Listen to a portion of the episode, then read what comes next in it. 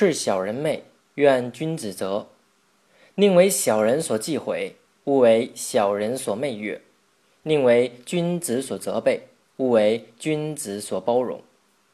这段话的意思是说，宁可被小人所记恨诽谤，也不愿意被小人之取宠献媚所迷惑；宁可被君子责备，也不要被君子原谅和宽容。从前有个叫管宁的人，他和朋友华歆很要好。有一次，他们两人坐在一张席子上读书，忽然外面热闹起来，传来一片鼓乐之声。中间夹杂着鸣锣开道的吆喝声和人们看热闹、吵吵嚷嚷的声音。于是，管宁和华歆就起身走到窗前，去看看究竟发生了什么事。原来是一位达官显贵乘车从这里经过。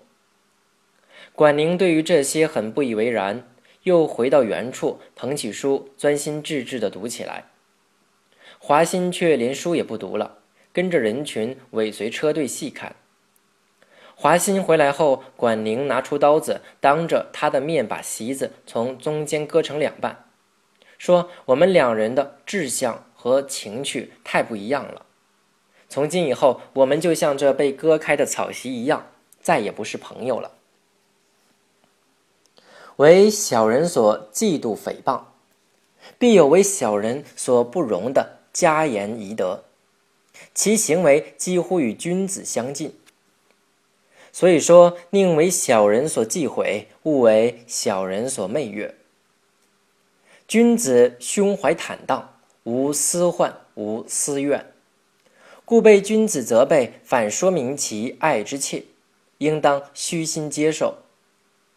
俗话说：“良药苦口利于病，忠言逆耳利于行。”只有诚心交流。真心指出你的不足的人才是君子。